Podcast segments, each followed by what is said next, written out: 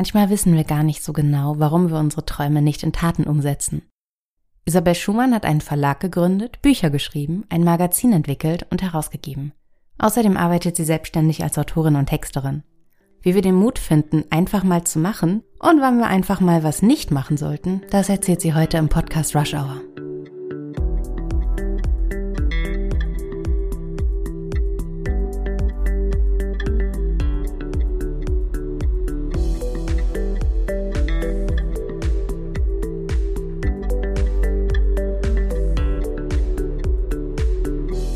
Isabel? Ja.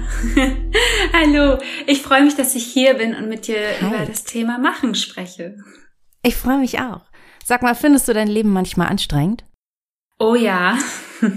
Aber es gab eine Zeit in meinem Leben, in der ich ähm, mich viel mehr ausgebrannt fühlte, als es jetzt der Fall ist. Jetzt bin ich Mama geworden, jetzt ist es natürlich so, dass, ja. dass ich allein deshalb schon weniger Schlaf bekomme und auch weniger Zeit zum Arbeiten habe. Aber ja, ich kenne das sehr gut. In meinen Zwanzigern vor allem habe ich unglaublich viel gemacht, worüber wir ja auch heute sprechen, aber auf eine Weise, die mir gesundheitlich nicht gut getan hat, mental, physisch und am Ende mich ja, zwar dahin gebracht hat, wo ich heute bin. Also letztendlich war alles für etwas gut, aber ich habe mich auch eine ganze Zeit lang auch verrannt in dem, was ich getan habe. Man muss erst mal lernen, mit seinen eigenen Ideen und seine eigene Energie so zu managen und beides so zusammenbringen, dass es funktioniert. Ja.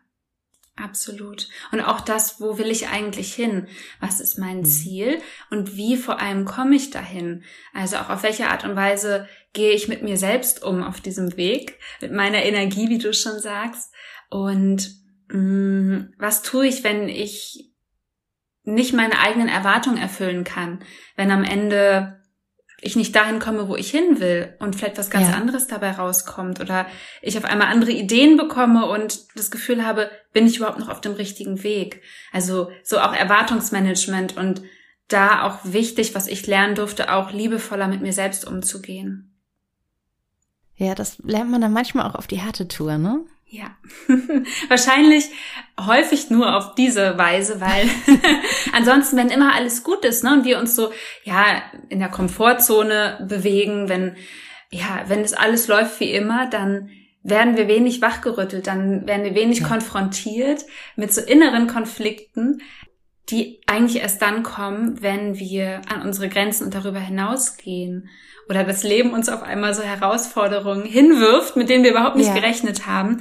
Ähm, ich glaube, in diesen schweren Zeiten lernen wir einfach am allermeisten. Ja, das stimmt. Man kann sich so ein bisschen an sich selbst abstoßen. Ja. Wir haben uns ja über Instagram kennengelernt und ich habe dann sehr schnell gesehen, diese Frau gibt Bücher raus und ein Magazin. Ein Kind hat sie jetzt auch und sie macht so viel. Und ich habe gedacht, es klingt so wunderbar. Es klingt so sehr nach, du hast deine Träume gesehen und du hast Träume ausgewählt. Ich glaube, über dieses Auswählen müssen wir nachher auch nochmal sprechen. Und du machst es. Und das finde ich ganz, ganz interessant, weil du hast jetzt gerade auch schon angedeutet, manchmal hat man ja durchaus auch Sorge an den eigenen Erwartungen zu scheitern. Mhm. Aber fang, lass mal mit was ganz Großem an, anfangen. Du gibst Bücher heraus. Da werden die meisten Menschen oder da werden viele Menschen sicherlich sagen, das ist ein Traum, der ist aber viel zu groß, das geht gar nicht. Mhm. Und du machst es trotzdem. Erzähl mal davon. Ja. Also zum einen war das schon immer ein Traum, den ich schon als Kind hatte, auch Autorin zu sein, nicht nur Herausgeberin, sondern auch selbst zu schreiben. Das ist ganz, ganz lustig. Äh, meine Eltern haben mir erzählt, als ich noch nicht schreiben konnte, als ich noch im Kindergarten war, habe ich ihnen schon Geschichten diktiert und sie haben sie aufgeschrieben und ich habe Bilder dazu gemalt. Also es war schon immer so, Schreiben und Geschichten erzählen war schon immer mein, meine Passion und von daher hat es mich schon immer begleitet, auch in der Studienzeit ähm, habe ich verschiedene Blogs betrieben und für mich war es immer keine Alternative, es nicht zu tun. Und ich glaube, dass es irgendwann kommen wir alle an so einen Punkt, dass wir das Gefühl haben, es ist keine Alternative, das, was, was ich liebe oder wo es mich hinzieht, nicht zu tun, weil die Alternative wäre, unglücklich zu sein und ja. irgendwann zu bereuen, dass wir etwas nicht getan haben und das Gefühl zu haben, dann ist es jetzt zu spät. Und das ist natürlich, ist es nie zu spät, aber ähm, das redet uns dann vielleicht der Verstand ein, dass es zu spät ist oder wir zu alt sind oder wir das jetzt nicht mehr können, weil wir jetzt Kinder haben oder andere Verpflichtungen. Ja, es ist ein bisschen angenehmer, traurig zu sein, weil man gescheitert ist, als hinterher in der Rückschau traurig zu sein, Ja. Weil man einfach gar nichts gemacht hat, weil einem die Träume zu groß vorkamen. Ja, genau. Und es war ja auch bei mir immer so, dass ich kleine Schritte gegangen bin. Auch ich habe am Anfang gedacht, okay, kann ich wirklich ein Buch herausgeben? Das erste Buch, was im Verliebt Verlag erschienen ist, das haben 14 Menschen geschrieben. Also 14 Personen haben daran mitgewirkt und ihre eigene Geschichte zum Thema Selbstmitgefühl aufgeschrieben. Und ich war eine davon und es hat ganz klein gestartet. Es war erstmal so der Impuls, ich habe Lust, über das Thema zu schreiben. Hm, aber ich habe auch Lust, verschiedene Perspektiven zu zeigen und nicht nur meine Perspektive auf das Thema. Und dann habe ich einfach Menschen gefragt, die ich spannend finde und die ich gut kannte. Und so hat sich eine Truppe gebildet und so ist es quasi immer Stück für Stück gewachsen. Ich habe also nicht von vornherein das große Ganze geplant, sondern ich glaube, das ist auch häufig so, es kommt auf einmal so und wächst und man hat das Gefühl, so zufällig wächst das Projekt oder das Ziel, was man hat. Aber wir wachsen ja mit und wir wachsen da rein. Das heißt, auch da, wenn, wenn jetzt jemand zuhört und sagt, oh, ich habe da zwar so eine Idee oder einen Traum, aber ich habe das Gefühl, das ist zu groß, brich das Ganze runter und fang erstmal klein an, mit auch mit dem ersten Schritt. Und vielleicht muss es nicht gleich ein haptisches Buch sein, sondern vielleicht kann es auch ein E-Book sein, was, wenn es dir vielleicht erstmal weniger Angst macht quasi. Ja. Ähm, oder vielleicht auch erstmal ein Blogartikel. Ja. Ja, erstmal anfangen zu schreiben, ne? wie das Produkt dann am Ende aussieht, ist ja in dem Moment, wo man schreibt, noch so wahnsinnig weit weg. Ja, das stimmt. Stell dir mal vor, dein Leben liefe so in geordneten Bahnen, so eine Festanstellung, weniger Projekte. Ja. Wäre das ein leichteres Leben für dich? Nein, es wäre viel härter. Ein sehr lautes Nein. Ja. Ich habe die Erfahrung auch gemacht. Nach dem Studium bin ich fünf Jahre in verschiedenen Jobs Vollzeit ähm, unterwegs gewesen. Immer im Bereich Kommunikation und es war für mich eine Qual. Ich wusste das aber auch schon als Schülerin. Als Schülerin konnte ich mir schon nicht vorstellen, dass ich irgendwann mal ja 40 Stunden in einem Büro sitze und für irgendwen oder irgendeine Firma arbeite. Ich hatte immer das Gefühl, ich möchte mich selbst austoben und das sehe ich jetzt immer noch so, dass die Selbstständigkeit etwas ist, wo ich mich selbst ausprobieren kann, eine Spielwiese, dass ich das Ganze nicht zu ernst nehme. Natürlich muss am Ende des Monats das Geld reinkommen, um die Lebenshaltungskosten zu decken und auch einfach, ähm, um ein bisschen Spielraum zu haben.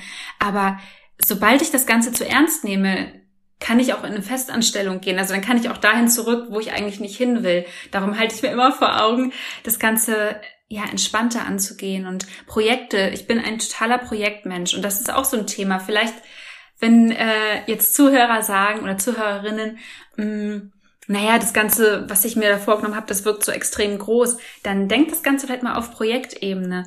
Ich habe auch mir nicht vorgenommen, ich baue jetzt einen Verlag auf und ähm, das Ganze wird dann ganz groß, sondern ich habe immer in Projekten gedacht. Immer, ich mache jetzt ein Buch. Mhm. und dann mache ich vielleicht noch ein Buch. Und irgendwann bekommt das Ganze so ein Dach, also so ein Überbau, einen Namen, der, den Verliebt Verlag, ein Logo. Mhm, aber ja, ich bin ein, ein Projektemensch. Und wenn ein Projekt abgeschlossen ist, dann habe ich direkt schon wieder Ideen und Impulse für ein nächstes und so geht die Zeit so schnell vorbei. ja, das kennst man du gleitet auch. so durch sein Projekt. Ja. ja. Mhm.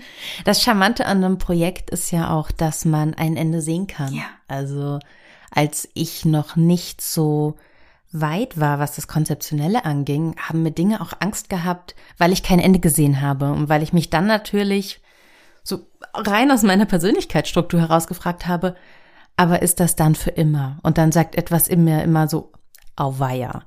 Aber in dem Moment, wo man anfängt oder in dem Moment, wo man feststellt, nein, das ist ein Jetzt ja. und das ist auch noch die nahe Zukunft, aber dann hat es einen Abschluss und dann kann ich weiter schauen. Wie möchte ich mich orientieren?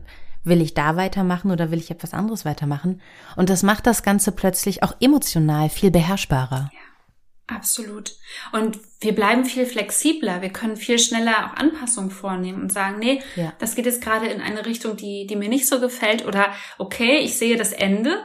Ähm, es, das Projekt ist endlich und auch wenn es jetzt vielleicht gerade doch nicht mehr so angenehm ist oder doch nicht mehr so das, wo mein Herz total dran hängt, dann weiß ich, es hat ein baldiges Ende und danach kann ich noch mal feiner abstimmen. Okay, was hat mir denn in dem Projekt jetzt gerade nicht so gefallen? Was hat mir nicht gut getan? Und dann kann ich beim nächsten Projekt noch mal viel besser. Also im Grunde wachsen wir immer näher auch an uns heran. Ja. Und mit uns selber mit. Ja, Absolut. Weil ich, Wir entwickeln uns ja auch. Ja, ich, wenn ich zurückblicke, was ich früher gemacht habe, das würde ich heute nie mehr tun. Ich habe ähm, ja. so ganz süßen Kulturblog damals als Studentin gestartet. Der war auch, ja, also aus heutiger Perspektive würde ich so vieles anders machen und würde ich auch gar keinen Kulturblog mehr starten. Ich habe viele Veranstaltungen besucht und Menschen interviewt und darüber geschrieben hätte ich heute gar keine Lust mehr zu. Also ja. ähm, ja, das ist auch eine Freiheit, die einem ja die Selbstständigkeit gibt, dass man mit sich selber, wie gesagt, mitwachsen kann. Etwas, um das man in einer Anstellung ja auch durchaus kämpfen muss und auch etwas, mhm. wo man bei einem stringenteren Leben, das glaube ich für viele Menschen leichter wirkt und deshalb auch attraktiver wirkt. Ja. Die Kämpfe sind härter. Du kannst nicht so leicht von einer Spur auf eine andere wechseln, selbst wenn es nur kleine Spurwechsel sind. Mhm. Das stimmt. Ja. Ja, und in der Selbstständigkeit hat man ja auch einfach viel häufiger das, das Thema, dass wenn etwas nicht funktioniert, dass man nicht aufgibt, dass man weitermacht, weil zum einen will man ja auch Geld verdienen, ähm, ansonsten funktioniert das nicht. Und zum anderen auch einfach zu lernen, dass es vielleicht Misserfolge in dem Moment gar nicht so gibt, sondern dass wir aus allem lernen und uns immer feiner, was wir eben schon hatten, feiner einstellen und dass weniger schnell Misserfolge oder, oder äh, wir in falsche Richtung laufen, weil wir ja immer mehr lernen. Ja. Ja.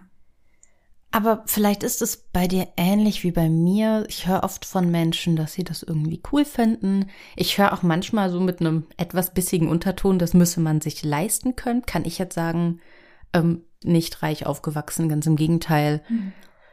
Äh, leisten können resultiert bei mir aus der Arbeit. Wie gehst du denn mit Zweifeln um, was den wirtschaftlichen Erfolg eines Projektes angeht? Hm.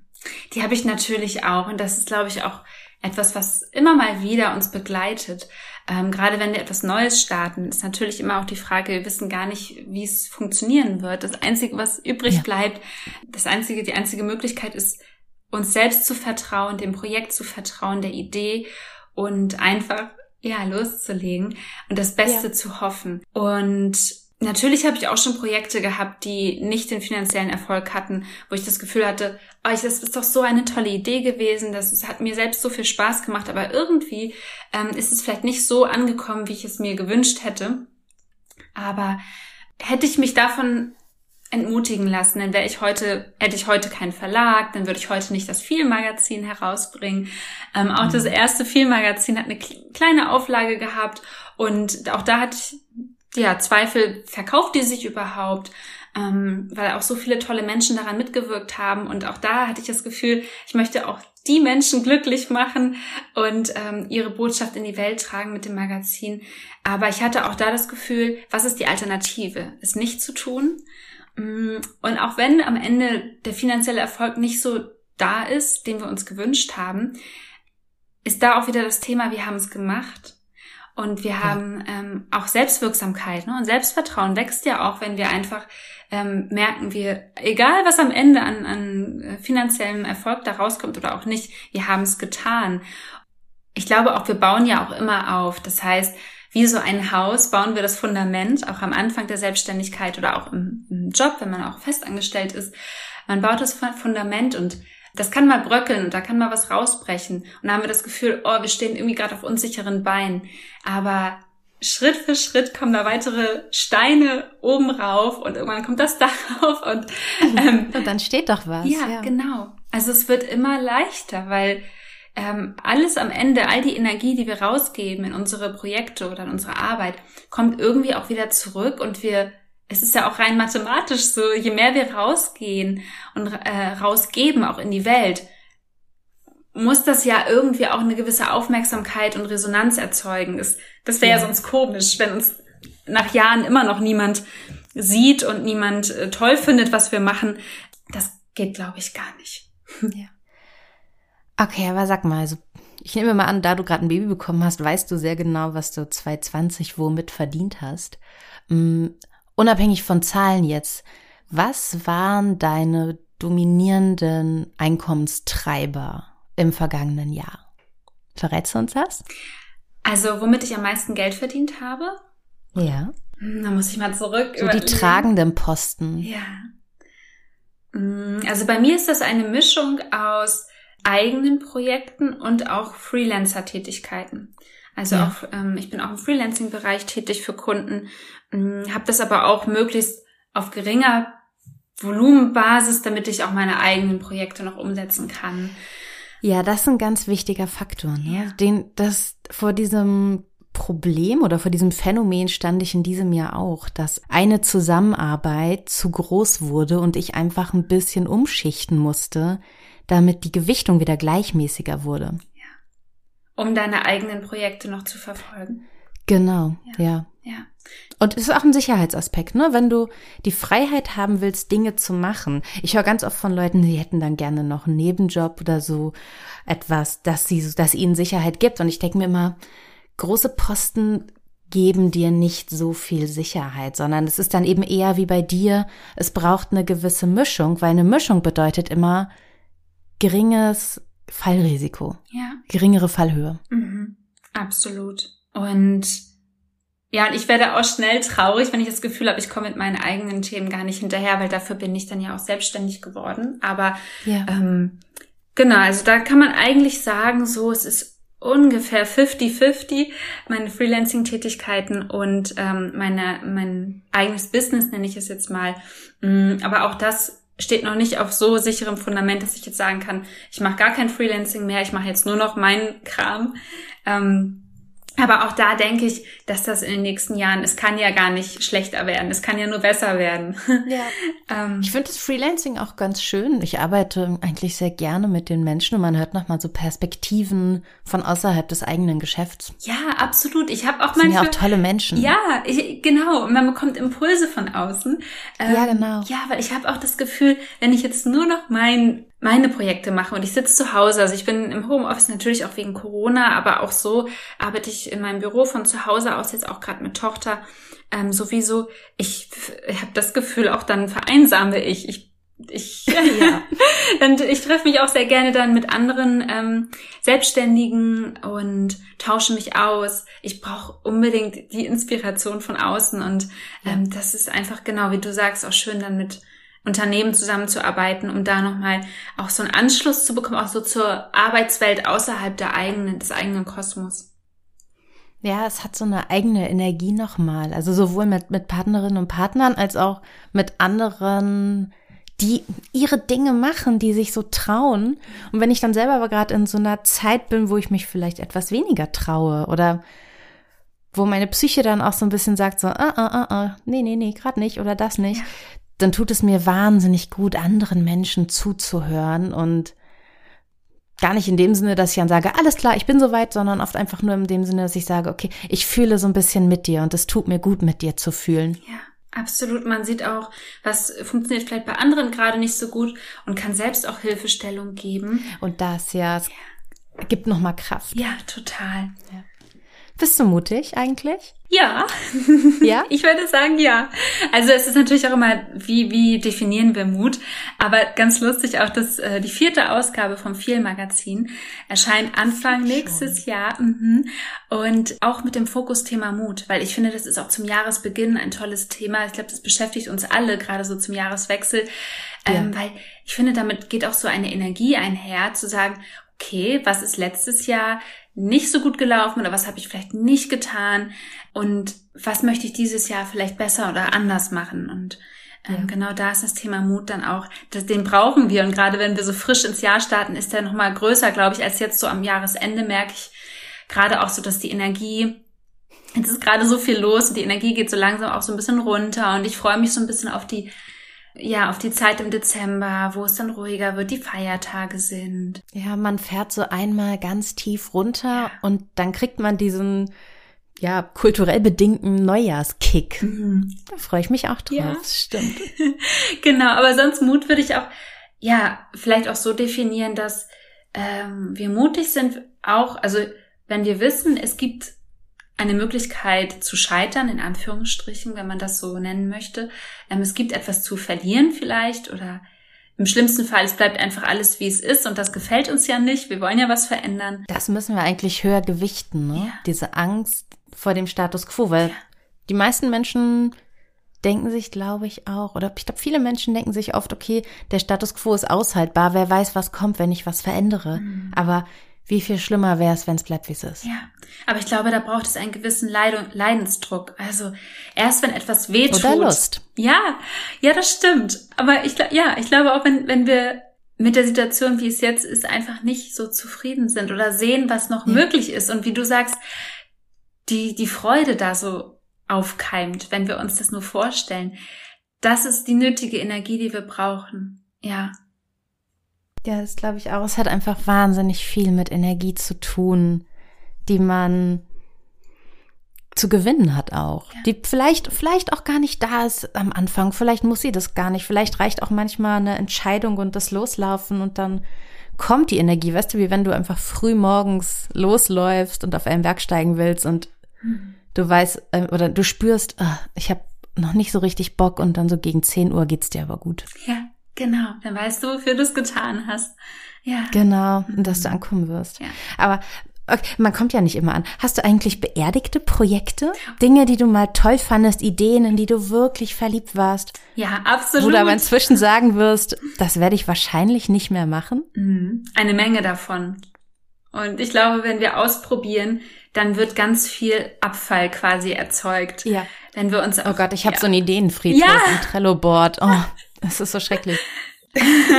genau, aber es geht mir auch so. Also äh, es gibt Projekte, die ich auch wirklich mit Herzblut und viel Energie und auch Geld umgesetzt habe in den letzten Jahren, wo ich irgendwann auch einfach die Lust verloren habe und ja, ähm, auch. Das ist krass, ne? Ja. Man steckt was rein und ja. es fühlt sich so groß an und dann wird's aber ganz plötzlich immer kleiner. Ja. ja. Und es ist natürlich schade, ne? Dann fragt man sich, oh Mensch, ich habe jetzt so viel Zeit und Energie da reingesteckt. Wieso, wieso fühle ich das jetzt einfach nicht mehr? Ähm, ja. das, das tut weh. Aber letztendlich, ja, habe ich was draus gelernt und es hat mich immer irgendwie weitergebracht und immer näher an das, was ich wirklich will. Aber ich, ich kenne das so gut, dass ich, ich habe zum Beispiel mal ähm, ich habe Psychologie unter anderem auch studiert und auch eine Coaching-Ausbildung gemacht und als Coach gearbeitet. Das war so quasi mein Start in die nebenberufliche Selbstständigkeit, als ich noch festangestellt war. Und ähm, habe ein Coaching-Programm entwickelt, habe da Coaching-Unterlagen für viel Geld ähm, damals mit einer Grafikdesignerin zusammen entwickelt und ähm, drucken lassen. Ich würde heute zum Beispiel so ein Projekt viel kleiner erstmal starten und mit weniger Budget, um einfach mal zu testen, wie kommt es an und habe ich da überhaupt auch lange Freude dran. Ähm, oder wie in dem Fall damals. War dann nicht so? Ja, nee, ich habe dann irgendwann gemerkt, ich bin kein Coach. und hast du da jetzt noch diese Kisten ja, mit deinen Unterlagen? Ja. Oh nein. Aber ich habe auch viele davon schon, also einige habe ich jetzt noch aufbewahrt, einfach so als Andenken. Vielleicht landen die auch irgendwann noch mal Ah, ich habe ich hab einige verschenkt, ich habe ähm, einige entsorgt ähm, und ich habe auch in meinem Buch darüber geschrieben, ähm, weil das auch eine sehr schmerzvolle Zeit war, festzustellen, okay, ich habe da jetzt irgendwie zwei Jahre investiert und das war irgendwie mein mein Traum, dass ich Coach ähm, bin und da stehe ich jetzt quasi gerade vor so einem Scherbenhaufen, aber daraus kommt ja so wie Phönix aus der Asche, ne? da kommt auf einmal ja. ganz viel Neues.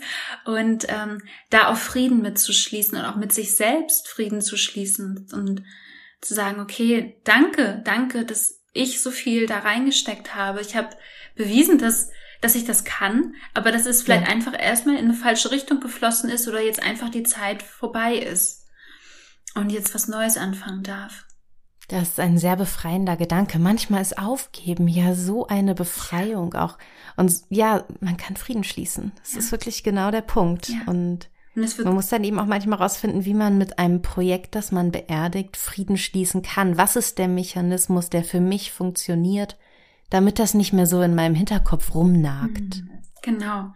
Oder auch das Gefühl, ähm, wenn wir mit diesem Projekt auch rausgegangen sind, wir haben mit Menschen gesprochen, wir haben Unterstützerinnen und Unterstützer vielleicht gehabt oder auch auf Social Media ähm, darüber kommuniziert, was denken andere Menschen jetzt, wenn ich damit aufhöre. Ne? Das ist ja auch nochmal ja. so ein Thema, also dieser Druck von außen oder das Gefühl, werde ich dann vielleicht nicht mehr ernst genommen ähm, oder ähnliches oder was denken die anderen Menschen einfach über mich. Und ich habe die Erfahrung gemacht, dass die Menschen im Außen sogar Respekt hatten vor der Entscheidung und sogar, also sogar mich bewundert haben, in dem Sinne, dass sie gesagt haben, Mensch, Isabel, das ist, finde ich, so stark und so mutig, dass du einfach sagst, jetzt nach den zwei Jahren, ich höre damit auf, ich breche damit komplett, weil ich merke, dass es nicht meins ist. Ähm, das, das würde ich mich auch gerne trauen. Ich habe da auch sowas, was eigentlich irgendwie nicht mehr so richtig meins ist. Also ich glaube, es findet viel mehr positiven Anklang, auch wenn wir den Mut haben, mit diesen Themen rauszugehen und auch mal zu sagen, ähm, ich stehe dazu, dass ich jetzt etwas aufhöre und ich finde das gut. Und ja. ja, und sich da nicht noch den Stress zu machen, was denken die anderen dann über mich. Ja, es auch hat, hat auch viel mit Machen und Nichtmachen zu tun. Ne? Die Frage, was, wie wichtig ist es, was andere von mir denken, was auch potenzielle Geschäftspartnerinnen und Partner von mir denken. Mhm. Das, ne, ja. das hat immer eine gewisse Relevanz, aber oft ist es gar nicht so, wie wir es erwarten, sondern die Leute denken sich dann auch, ja, okay, das ist, es ist gut, es ist gut, sich das eingestehen zu können. Es ist ja auch eine wahnsinnig starke Entscheidung zu sagen, ich mache das jetzt nicht oder ich mache das jetzt nicht mehr. Hm, genau. Ähm, ich habe äh, zum Beispiel, nachdem ich meine Coaching-Laufbahn beendet habe, ähm, habe ich eine soziale Coaching-Plattform gegründet, Fair Coachings, für Menschen mit geringem Einkommen, die sich dort mit einem geringeren Budget Coaching-Sitzungen leisten konnten. Und ähm, das ist schön. Ja, das war auch wirklich eine, eine ganz tolle Erfahrung. Ich habe viele tolle Menschen kennengelernt, ähm, Studierende, Arbeitslose, aber auch auf der anderen Seite die Coachinnen, Co ähm, Coaches, die sich engagiert haben. Ähm, das habe ich, glaube ich, zwei Jahre lang gemacht und aufgebaut und habe dann aber auch da irgendwann gemerkt, ich möchte einfach mehr für mich arbeiten, ich möchte mehr schreiben, ich möchte dem einfach wieder mehr Gewicht verleihen, was ich eigentlich schon als Kind wollte. Und ich möchte eigentlich gar nicht hier irgendwie eine große Plattform sein und eine Marke aufbauen. Es hat sich immer mehr schwer angefühlt, dafür zu arbeiten, auch wenn ich die Idee weiterhin gut fand. Ja, diese Schwere ist ja. ein Phänomen, ne? Ja. Wie identifizierst du Schwere? Zum Beispiel, dass ich morgens schon aufstehe und eigentlich schon denke, ich will eigentlich gar nicht. Und ja. ich muss mich jetzt irgendwie motivieren. Und mich zieht es nicht dorthin. Und auch mh, mm, das Gefühl, wenn ich dann meinen Laptop aufklappe und dafür arbeite, dass ich nicht mehr so überzeugend sein kann. Dass ich, wenn mhm. ich mit mhm. Menschen spreche, nicht mehr dieses Feuer habe und diese Energie und dieses, dass andere Menschen sagen, oh ja, okay, da mache ich mit oder das finde ich super, sondern dass ich auch sowieso das Gefühl schon habe, die nehmen mir das gar nicht mehr so richtig ab und ich kann es mir selbst auch nicht mehr richtig abnehmen. Und wie unterscheide ich eine Schwere, die bedeutet, dass ich aufhören sollte, von einer Schwere, die vielleicht ein Durchhänger ist, die ich auch beheben kann und wo es sich dann vielleicht auch lohnt? Das ist eine gute Frage. Ich habe jetzt, wo ich das tue, was ich liebe, das also mehr Fokus auf das Schreiben lege und ähm, auch da kenne ich diese Schwere und ich weiß aber immer noch, ich habe richtig Lust, ich habe richtig Lust, aber ich muss jetzt gerade diesen inneren Antreiber, der mir immer wieder sagt, jetzt arbeite mehr und du hast doch Lust und es macht doch Spaß, setz dich ran und das, was mich halt irgendwann so ausbrennt und diese Schwere überhaupt erzeugt, muss mit diesem Antreiber mal gerade sprechen und dem ja. sagen, jetzt nicht, jetzt klappe ich meinen Laptop zu, ich kann jetzt nicht mehr, auch wenn ich liebe, was ich tue, spüre ich in meinen Körper hinein was der gerade braucht. Und ähm, ich kenne diese, diese Muster, die mich irgendwie in diesen Stress und in dieses Ausbrennen treiben. Ich habe das schon erlebt. Und ich glaube auch zum Beispiel Krankheiten, sei es, wenn es eine Erkältung, wenn wir häufiger erkältet sind oder Kopfschmerzen haben oder auch Krankheiten, die vielleicht schwerwiegender sind, dass die immer dafür da sind, uns aufzuzeigen, dass es jetzt an der Zeit ist, zurückzutreten, einen Schritt zurückzutreten. Das stimmt. Der Körper meldet sich schon, wenn er was will. Ja.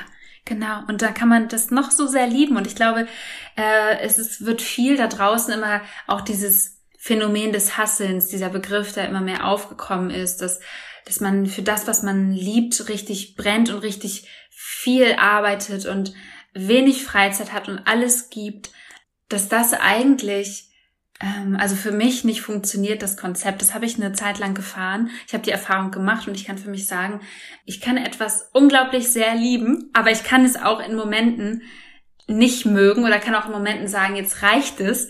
Und ich weiß, wenn ich eine, zum Beispiel eine Auszeit mache, sei es jetzt in Urlaub oder einfach mal ein Wochenende oder eine Woche sage, ich nehme mich jetzt raus, dass ich in dieser Zeit trotzdem Inspiration sammle und Impulse und ich weiß, dass ich am Ende dieser Zeit wieder richtig Lust habe, also dass diese Lust immer wieder zurückkehrt und nicht ausbleibt. Das ist schön. Das ist sehr, sehr schön. Isabel Schumann, vielen lieben Dank dir. In Isabels Arbeit könnt ihr bei Instagram hineinstöbern, at Isabel Metzger. Ich verlinke das in den Show Notes, außerdem Links zu den Büchern und Plattformen, die sie erwähnt hat. Isabel, was machst du als nächstes? Ah, ich schreibe gerade an einem Roman.